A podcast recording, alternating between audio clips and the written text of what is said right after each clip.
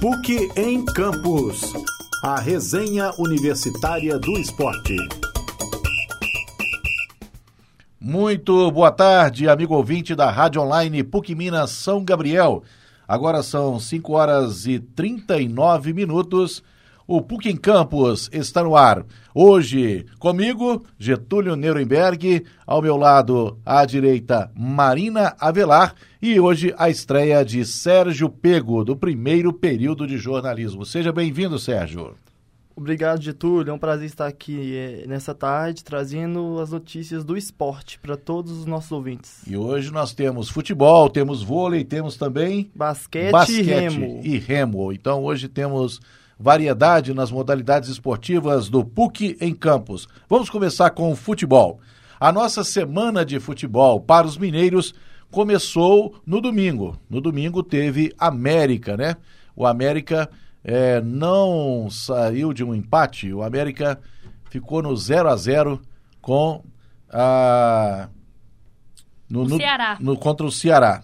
Então, o América e Ceará é, ficaram no 0 a 0 no Independência no domingo passado. O Cruzeiro jogou no sábado, também não saiu de um empate. Né? O Cruzeiro é, que jogou contra o Esporte Recife na capital pernambucana e também voltou para casa com mais um empate. O Cruzeiro colecionando empates e não sai do sétimo lugar no Campeonato Brasileiro. O América está na casa do nono lugar, nono, décimo lugar, e saiu aí de um empate no Independência. E o Atlético é um mineiro que está melhor colocado e se saiu bem, porque venceu a segunda partida seguida na segunda-feira em casa contra o Xará Paranaense. Atlético 3, Atlético Paranaense 1. Né? O Atlético que começou perdendo, virou e acabou é, alcançando aí uma, um bom resultado e se conseguir uma terceira vitória consecutiva, encosta nos times que estão na frente ali dentro do G4. Marina, alguma observação com relação a esse jogo Atlético e Atlético Paranaense? Ou seja, o Atlético é, folgou no fim de semana, completou a rodada na segunda-feira e não teve jogo no meio de semana, portanto, está mais descansado para disputar o próximo desafio, que nada mais, nada menos é o clássico contra o Cruzeiro no domingo. Boa tarde, ouvintes da Rádio Online. É, Getúlio, o Atlético ganhou do Atlético Paranaense, né, por 3 a 1 e vai lembrar que o gol do Atlético Paranaense foi contra do Maidana. O Atlético vem jogando muito bem, o Atlético vem ali brigando para permanecer na Libertadores, mas também acredita na chance de ser campeão brasileiro. O Atlético está descansado, né, diferente do Cruzeiro, que jogou na quarta-feira pela Copa do Brasil e vem com gás todo pro clássico para conseguir tentar essa terceira vitória consecutiva, né?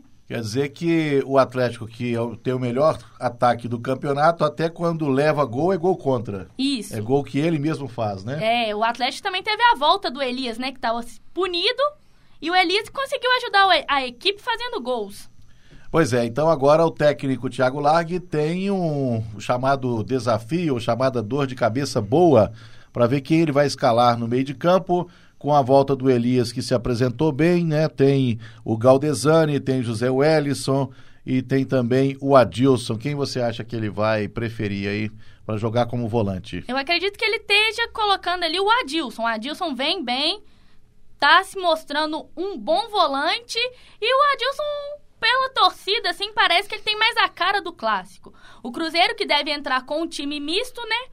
Devido às competições que está priorizando. E o Cruzeiro joga na próxima quarta contra o Boca Juniors na Bomboneira. Um jogo difícil para a equipe celeste. É, portanto, muito provavelmente o técnico Mano Menezes vai escalar um time mesclado, talvez quase reserva totalmente, porque o Cruzeiro vem de uma, um jogo muito difícil no meio de semana, vamos falar daqui a pouco, Cruzeiro e Palmeiras, e na próxima quarta-feira tem um jogo não menos difícil lá em Buenos Aires, no La Bombonera, contra a equipe do Boca Juniors.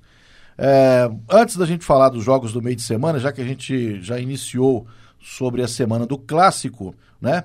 O Atlético então se preparando para enfrentar o Cruzeiro e o Cruzeiro é o mandante tem uma polêmica que é com relação aos ingressos, né? O Cruzeiro, mais uma vez, informou que não vai permitir a entrada de objetos por parte da torcida do Atlético, que tem direito a 10% da bilheteria. Né? Não vai permitir a entrada de mastros, de bandeiras, de instrumentos musicais. E aí tem mais essa pendenga, né? Até demorou para liberar, por exemplo, os ingressos para que a torcida do Atlético vendesse, né? a parte que é que cabe ao, aos torcedores do Galo para este clássico, já que o Cruzeiro é que manda os jogos no Mineirão.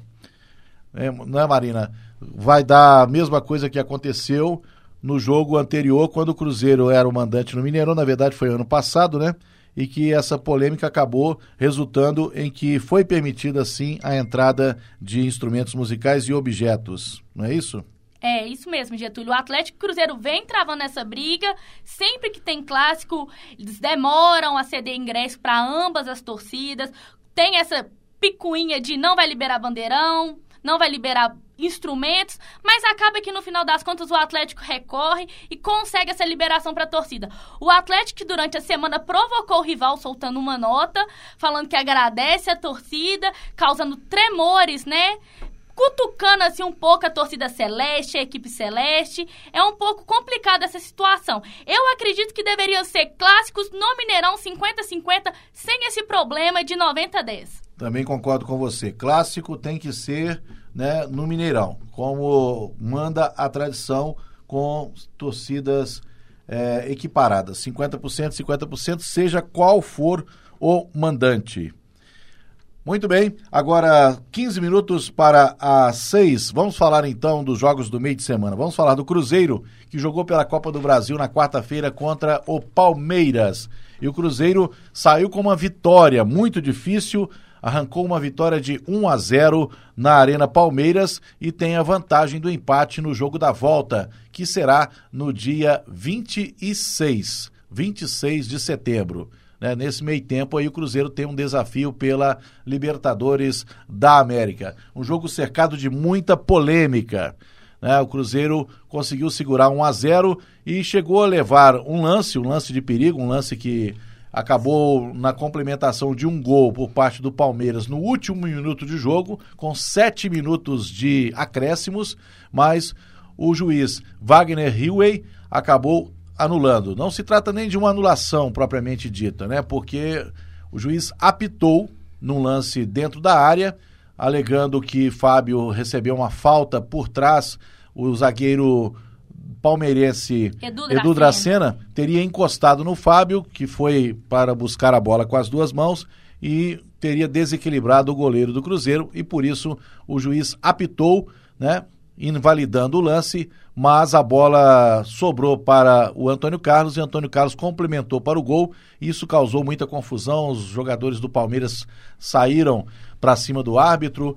Ele já tinha então nesse meio tempo dado o fim da partida e o, e o Palmeiras saiu do jogo reclamando. A diretoria do Palmeiras vai entrar com uma representação junto à CBF, né, contra o juiz também, e alegando esses incidentes que ocorreram no clássico Palmeiras e Cruzeiro. Jogo da volta, portanto, dia 26, no Mineirão, também às 9h45 da noite. Cruzeiro, então, como a gente antecipou, né, o próximo desafio é justamente o clássico. E como o Cruzeiro tem um outro desafio muito importante na quarta-feira que vem, deverá poupar os seus principais jogadores. Alguns jogadores já vêm sendo poupados em jogos que ficam nesse entremeio entre Copa Libertadores e Copa do Brasil, alguns desses jogadores é certo que não deverão jogar, como o Thiago Neves, o Arrascaeta, né? O Robinho que saiu meio machucado no jogo, ele saiu para a entrada do Rafinha, provavelmente esses jogadores serão poupados. Há uma possibilidade de até mesmo o Fábio, né, ser poupado, dando uma oportunidade para que o Rafael, né, atue no clássico. O Rafael que é, desde quando entrou no Cruzeiro, teve poucas oportunidades de atuar nos clássicos, né, somente quando o Fábio ou estava machucado ou quando havia uma condição assim, né, em que você precisava é, priorizar alguma competição. Mas normalmente o Fábio pede para jogar, né? O Fábio parece que ele quer quebrar o próprio recorde. Ele já é o jogador que mais tempo vestiu a camisa do Cruzeiro na história do clube e parece que ele quer continuar batendo esse recorde que é dele, né? Ele bater o próprio recorde. Pois é, vamos fazer um rápido intervalo, uma rápida pausa e depois a gente continua para falar sobre a classificação do Campeonato Brasileiro, né? Vamos falar do jogo do América também, o próximo desafio do América, que vai ser contra o Botafogo, e depois a gente passa para falar sobre as modalidades de esporte especializado, que é vôlei, basquete e remo. PUC em Campos. A resenha universitária do esporte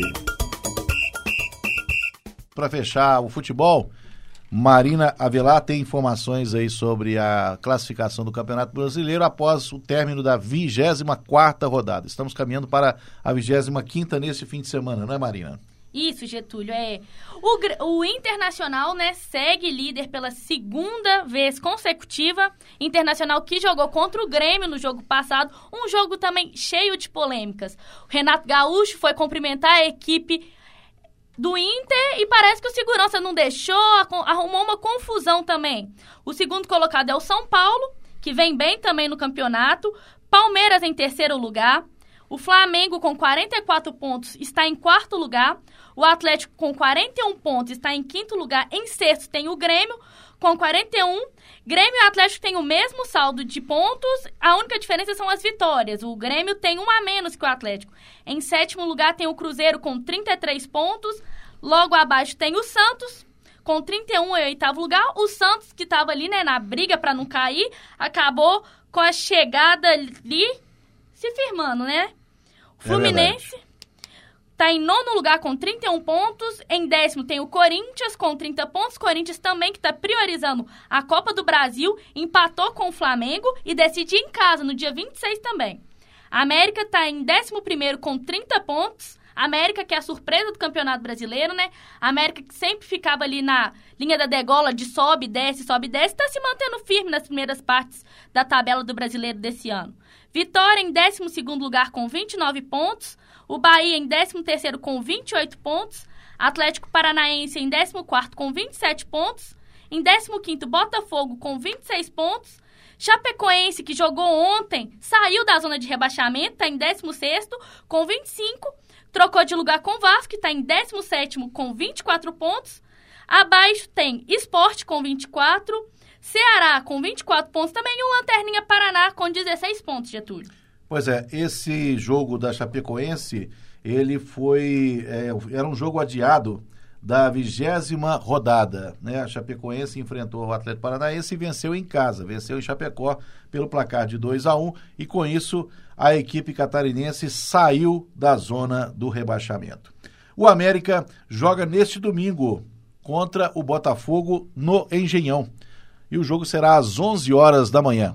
Né? É a partida de domingo pela manhã, na hora do almoço, e às quatro da tarde o torcedor mineiro tem o clássico para assistir. Então, os três de Minas estarão em campo no domingo. O América contra o Botafogo no Rio de Janeiro e às quatro da tarde no Mineirão, o Cruzeiro recebe o Atlético no clássico, né? O chamado Super Clássico. Muito bem, essas foram as informações de Campeonato Brasileiro. Só lembrando que depois desses jogos aí do Campeonato Brasileiro, durante a semana que vem, no meio de semana também não tem jogo pelo Campeonato Brasileiro, porque é a vez da rodada da Libertadores, das quartas de final da Libertadores, né? O Cruzeiro entra em campo, o Corinthians também entra em campo, Palmeiras. Então é a vez dos clubes brasileiros que estão disputando a Libertadores da América. O Grêmio também, né? Os brasileiros que ainda estão na Libertadores. Agora são 5 horas e 53 minutos. Vamos falar com o Sérgio Pego, que está estreando hoje no PUC em Campos. Sérgio, vamos falar deste jogo, né? Que teve muitas reviravoltas e o Brasil acabou vencendo no tie-break com um show de Wallace. Isso mesmo, Getúlio. Eu trago para vocês é, o destaque do, do, jogo de ontem, né, pelo Mundial de Vôlei, né? Esse é um campeonato realizado pela Federação Internacional de Vôlei. Teve início no último domingo, dia 9, e pela primeira vez foi está é, tá sendo disputado em dois países, na Itália e na Bulgária. O Brasil, ele tinha estreado contra o Egito, né, e ele saiu é, levando a melhor contra o Ai, contra a equipe africana. Contra a equipe africana, isso. E ontem, no sufoco, o Brasil venceu a França pela primeira fase da competição, né? Essa primeira fase engloba 24 seleções que são divididas em quatro grupos. As quatro melhores avançam à segunda fase. E nesse jogo, o Wallace ele foi o destaque, né? Ele que ajudou a seleção brasileira a virar o jogo, né? E, e sair vencendo no tie-break. O Brasil ele está no grupo B. E nesse grupo B, ele, ele é composto pelas seleções do Canadá, da França. O Canadá que é o Canadá que é uma das grandes equipes, né, que cresceu, é, que vem crescendo ultimamente. A França que é a atual bicampeã, ganhou em 2016 e em 2017. E o grupo é, é composto pe pela Holanda e China também. O próximo jogo do Brasil será amanhã contra a Holanda às duas e meia.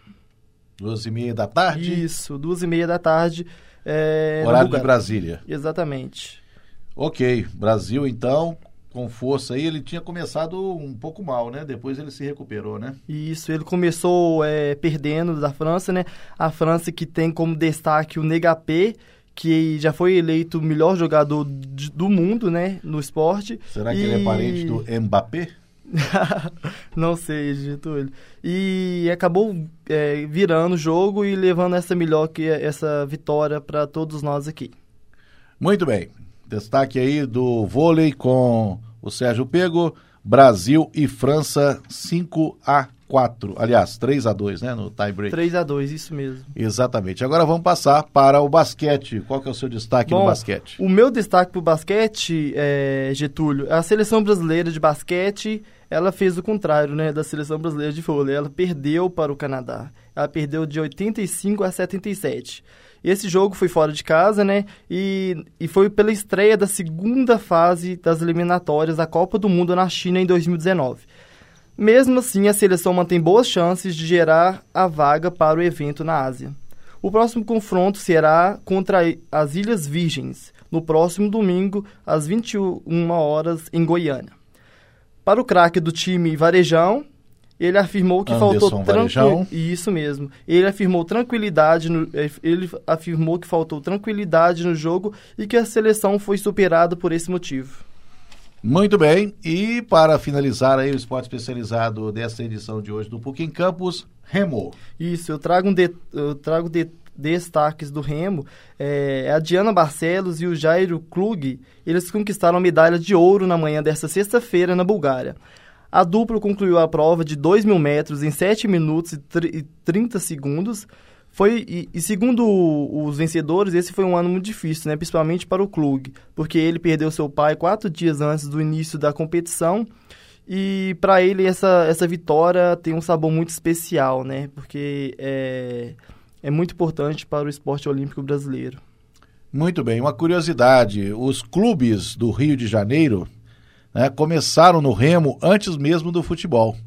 É, os clubes do Rio de Janeiro, Botafogo, Vasco e Flamengo principalmente, né, tem no seu nome de origem né, a palavra regata, exatamente porque antes do futebol eles começaram nessa modalidade esportiva, o Flamengo, né, que é Clube de Regatas Flamengo, o Botafogo é Botafogo de Futebol e Regatas, e o Vasco é Clube de Regatas Vasco da Gama. Só o Fluminense é que não tem né, a regata na sua marca, que é Fluminense Futebol Clube.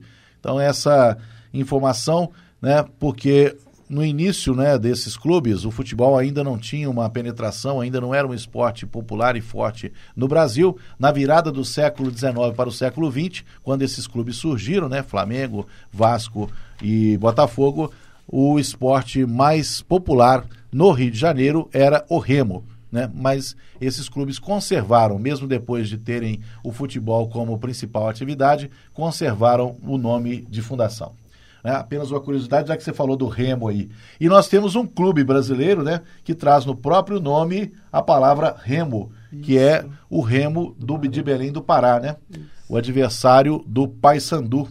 Paysandu e, e Remo formam as duas equipes da capital para, paraense, né, que são é, tradicionais clubes do Brasil aí, disputando séries é, inferiores nesse momento, mas já chegaram a disputar a Série A do brasileiro.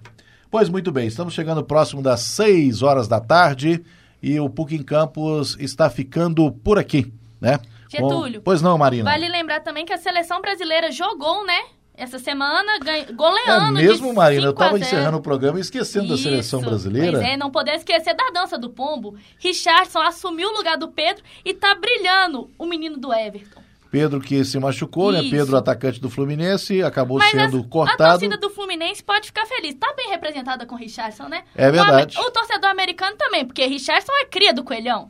É verdade. Então, tanto o Fluminense quanto o América, né, estão felizes com ah, o destaque de Richarlison, que marcou dois gols né, nessa vitória de 5 a 0 do Brasil sobre a seleção de El Salvador. É bem verdade que a seleção de El Salvador é muito fraca, né? Uma seleção que não dá muita pressão. Mas dá para eh, dar visibilidade a alguns jogadores que não tinham até então oportunidade na seleção brasileira, que é o caso do Richarlison. E o destaque também, né, que nós tivemos aí a participação do Dedé e foi feita uma força-tarefa para fazer com que o Dedé e o Lucas Paquetá, que também atuaram pela seleção brasileira, fossem é, pudessem né, alugar um, um, um, um fizesse um voo fretado né, para trazê-los ao Brasil para poderem disputar os jogos da Copa do Brasil. O Cruzeiro contra o Palmeiras e o Flamengo contra o Corinthians.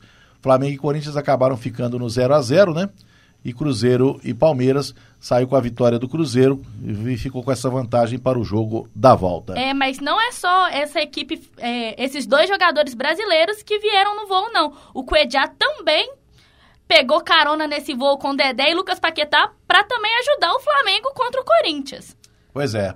Eles acabaram tendo que fazer um termo aí porque os jogadores atuaram em menos de 64 horas quando manda a lei, né? Como Isso, manda a lei. O que não é permitido. Seleção brasileira também que teve uma polêmica, né? Que foi a lesão do Fagner, que foi cortado. Depois ele vai, pôde jogar o jogo contra o Corinthians. O Flamengo não gostou, porque tem o Paquetá, o Cruzeiro também, né? Já que ele tinha pedido o corte do Dedé e a seleção negou. E o Fagner, milagrosamente, recuperou assim, pôde ajudar o, Fla o Corinthians. A empatar com o Flamengo. Isso. Pois é. E para falar de curiosidades aí das seleções, o Arrascaeta né, também pôde atuar contra a equipe do Palmeiras. Ele tinha sido convocado para a seleção uruguaia, mas se lesionou e conseguiu se recuperar na Toca da Raposa a tempo de defender o Cruzeiro na quarta-feira passada. Não foi milagrosamente igual o Fagner, não, né? Hum, Parece que não. Parece é. que aí não, não, não foi esse. Na verdade, é, o próprio, a própria seleção do Uruguai é que fez o corte, né? É, aí não, não há como falar, porque pode-se dizer que a CBF talvez pudesse beneficiar o Corinthians ao liberar o Fagner e na verdade o Fagner conseguiu se recuperar. No caso do Arrascaeta, parece que ele sentiu mesmo, ele não tinha condições de jogo, tanto que ele não jogou no fim de semana pelo Cruzeiro, tentando se recuperar a tempo do jogo contra o Palmeiras. Ele foi substituído no segundo tempo pelo Rafinha para que ele não se desgastasse, né, e pudesse provocar, porque ele sentiu a outra coxa, né, que não foi a que provocou o corte na seleção uruguaia, mas para evitar maiores complicações, né, e comprometer a temporada do jogador, então ele foi poupado no segundo tempo contra a equipe do Palmeiras. Vale lembrar também, né, que o gol do Cruzeiro veio dos pés do Barcos, que havia muito tempo sem marcar. A torcida aí estava achando que o Barcos, o Pirata, não ia desencantar. Mas enfim, desencantou no momento que o Cruzeiro precisava do golzinho para conseguiu uma vantagem, né, na próxima rodada. É, tá? foi uma presença certeira, vale dizer que foi uma jogada muito bonita, um contra-ataque, né, do Cruzeiro, que começou numa bola perdida é, pelo Dudu para o Henrique, e o Henrique deu início a esse contra-ataque, que contou com Thiago Neves, com Robinho e terminou né, na finalização do Barcos. Então os cruzeirenses que já estavam achando que o Barcos, a contratação do Barcos tinha sido uma canoa furada, né, agora se recuperam né, e esperam que o atacante argentino possa dar boas alegrias para a equipe também na Libertadores. E, é, e, e a lei do ex não falha, né, Getúlio? É, mais uma vez a lei do ex, né? Pois não. E Sérgio. falando em Cruzeiro, Getúlio, é, eu trago como destaque aqui hoje o Alessandro de Souza, né, que é o Alex, que fez uma história aqui no Cruzeiro para toda a nação azul. Em dois, ele chegou em 2001 ao clube e saiu porque tinha sido dispensado pelo atual técnico naquela época, né? E ele retornou ao clube em 2002, onde permaneceu até 2004. E um dos momentos marcantes da carreira dele mesmo foi a tríplice coroa pelo, pelo time celeste, né? Onde ele conquistou a Copa do Brasil, o Brasileiro, que foi recorde naquele ano, né? Que foi 100 pontos, e o Campeonato Mineiro. Ele que deixou sua marca aqui no clube, né? E tá memorizado com todos os cruzeirenses aqui. É, o Alex com certeza escreveu seu nome na história do Cruzeiro, né? Provavelmente, se tiver que fazer uma seleção de todos os tempos do Cruzeiro, o camisa 10, né?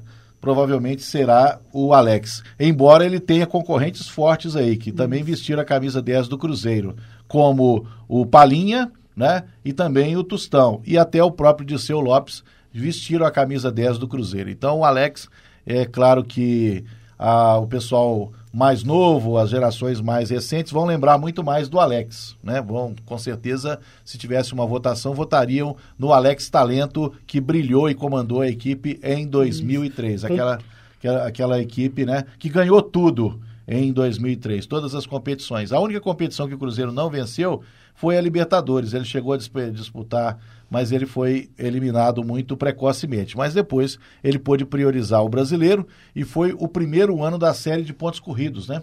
Naquela época eram 24 equipes que disputavam a Série A do brasileiro. E o Cruzeiro chegou a mais de 100 pontos ao final das é, são 24, 23, 46 rodadas. Ao final das 46 rodadas, o Cruzeiro superou a marca dos 100 pontos. Isso. Hoje, ele que trabalha como comentarista esportivo no ESPN, hoje ele completa 41 anos. Ele é de 14 de setembro de 1977. Muito bem. O Alex parou novo, né? Relativamente novo para um camisa 10. Ele parou quando estava jogando pelo Curitiba no Campeonato Brasileiro.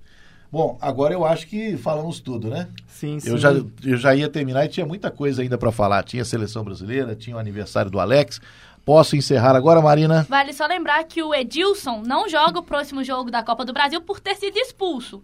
É verdade. O Edilson do Cruzeiro foi expulso pelo árbitro Wagner Hillway e vai desfalcar o Cruzeiro no jogo do dia 26, na volta aqui no Mineirão, contra o Palmeiras. Sérgio? E vale lembrar que o Dedé não é certeza para o clássico de domingo pela questão de estar tá jogando dessa quantidade de jogos que ele vem sendo escalado, né? Pela seleção brasileira, que jogou recentemente nos Estados Unidos e também pela essa onda de campeonatos que o Cruzeiro anda participando. Copa do Brasil, Brasileiro, Libertadores. É bem provável que o, o, o Dedé seja um dos titulares poupados para este clássico. Mas para a história, né, não importa. Quem vencer, venceu o rival. Não importa se o rival estava naquele dia com a sua equipe pela metade ou a sua equipe inteiramente reserva. O que entra para a estatística é que no dia que vai ser domingo 16 de setembro de 2018, né, quem vencer, venceu mais uma partida contra o rival. A rivalidade prevalece. Esperamos ver um, um, grande jogo, né, Getúlio, e que as pessoas possam aproveitar ao máximo esse clássico e que a paz venha reinar nos estádios, né, porque é, quando se trata de clássico, ainda mais Cruzeiro e Atlético, geralmente a gente vê cenas lamentáveis de violência, né. É verdade, que o espetáculo seja apenas dentro de campo. Muito bem. 6 horas 7 minutos. Agradeço a sua audiência, a sua preferência de sintonia. Rádio online PUC Minas. Estamos encerrando o PUC em Campus, né? Muito bem, com os trabalhos técnicos de Raíssa de Oliveira e Tabata Duarte, apresentação Getúlio Nuremberg, Marina Avelar e Sérgio Pego. Termina aqui o PUC em Campos e nós voltamos na próxima sexta-feira. Um abraço, até lá. PUC em Campos. A resenha universitária do esporte. Essa produção é do LabSG, onde você vem aprender.